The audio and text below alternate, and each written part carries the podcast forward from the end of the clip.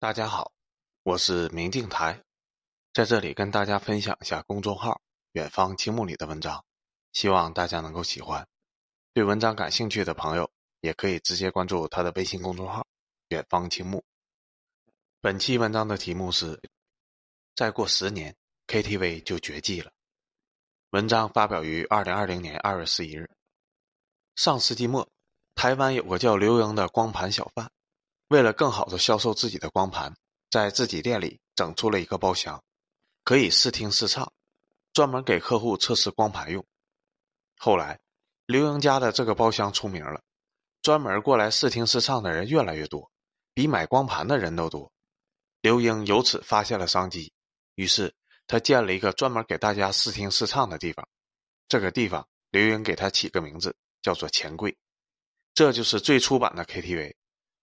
一九九五年，钱柜登陆上海静安区，一下子引爆了潮流，成为了当时中国最高档、最时髦的消费方式。钱柜北京朝外店开张时，整个北京城都轰动了。富丽堂皇的装修，自助餐饮，免费供应三十二种冷热饮品，让全北京的富人都趋之若鹜。朝外钱柜最辉煌的时候，你甚至可以在 VIP 的包房里碰到一堆一线的明星。很多北京的七零八零后曾经宣称，自己要睡死、嗨死、喝死在朝外钱柜。KTV 成为了全国年轻人最时髦的聚会地点，各种名叫金贵、银贵的 KTV 冒了出来，试图蹭一下热度。但是在人们的眼里，钱柜才是最正宗、最高档的。它是 KTV 的创始者，也代表了这个行业。钱柜一个小时要价两百多元。北京朝外店一个月的收入可以达到一千多万，简直就是印钞机。但是年轻人就是愿意去，甚至明星都去。大家觉得 KTV 好高级、好尊贵，贵的有道理。二十年过去了，去 KTV 的人越来越少，在年轻人的眼里，KTV 已经成了土气过时的象征。钱柜北京朝外店当月的营收额从一千万下跌到了六十万之后，终于扛不住。被迫关店了。现在的 KTV 已经成为了老年专场，不愿意放下身段的 KTV 早就已经破产关门了。中午十二点到十八点的下午场，KTV 的价格已经下降到让人不敢相信的地步了。一个容纳四到五个人的小包房，基本在一百元以内，装修一般的会低到五十元以下，甚至有的地方三十块钱就能够欢唱六小时。大伙再 AA 制一下。人均费用不超过一趟地铁的钱。现在还活着的量贩式 KTV，如果你下午过去，可能会以为自己误入了养老院。曾经的 KTV 金碧辉煌，是高端消费的代表，里面充斥着土豪老板和陪酒小姐的传说。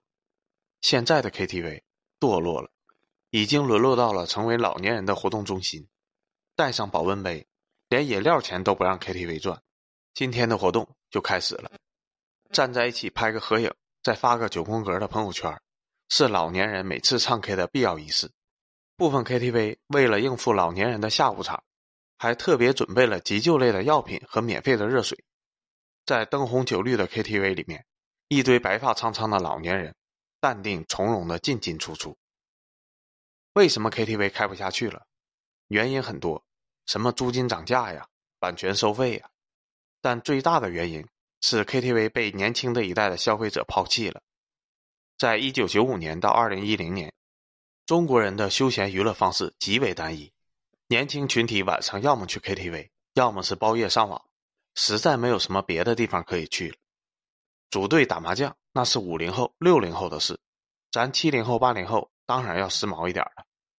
KTV 的兴起不是因为自己很强，而是因为对手太弱了。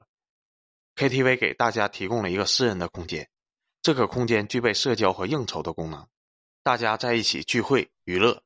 但是 KTV 的核心毕竟还是唱歌，而会唱歌、善于唱歌的人毕竟还是少数。在 KTV 里面，会唱歌才会有存在感，而不会唱歌的人会觉得索然无味。对于不会唱歌的人来说，去 KTV 的社交压力太大了，非常的痛苦。以前人们没得选择，只能去 KTV。实在不会唱歌，那你就当来陪朋友了。但自从移动的互联网兴起以后，一切都变了。手机太好玩了。对于九零后和零零后而言，KTV 毫无吸引力。就算陪着朋友去，大部分的时间也是在刷自己的手机。如果大家去 KTV 只是为了刷手机玩，那何必要花那么多钱去呢？对于那些少数的唱歌爱好者而言，他们完全可以选择消费更低的 K 歌亭。K 歌亭的收费模式是每十五分钟计价一次，知道为什么吗？因为没有人会在里面唱一个小时的歌，那样太孤独了。于是，各种唱歌的 APP 开始出现了，年轻人们。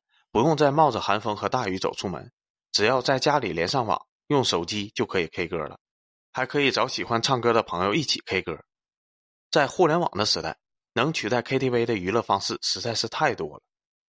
钱柜上海复兴公园店宣布停止营业的时候，韩寒在微博上怀念：“时光一去不复回。”朋友说复兴公园的钱柜 KTV 关门了，我愣了几秒钟。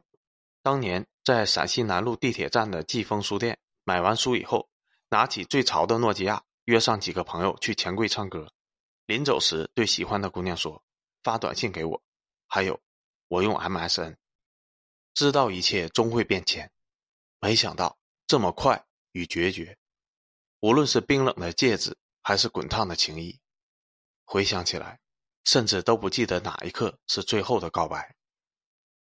钱柜是一个时代，它代表了我们的青春，它结束了，我们的青春时代也结束了。KTV 最大的问题是脱离了时代，没有年轻人的高消费，依靠老年人专场是不可能赚到钱的，连付租金都很困难。现在还在强撑的 KTV，大部分都是已经投入了巨额的装修成本，回不了头了，能干一天算一天，能收回点现金就算一点。新开的 KTV。越来越少了。怀念 KTV 的七零后、八零后，大部分已经结婚生子，很难再有机会和朋友一起再逛 KTV。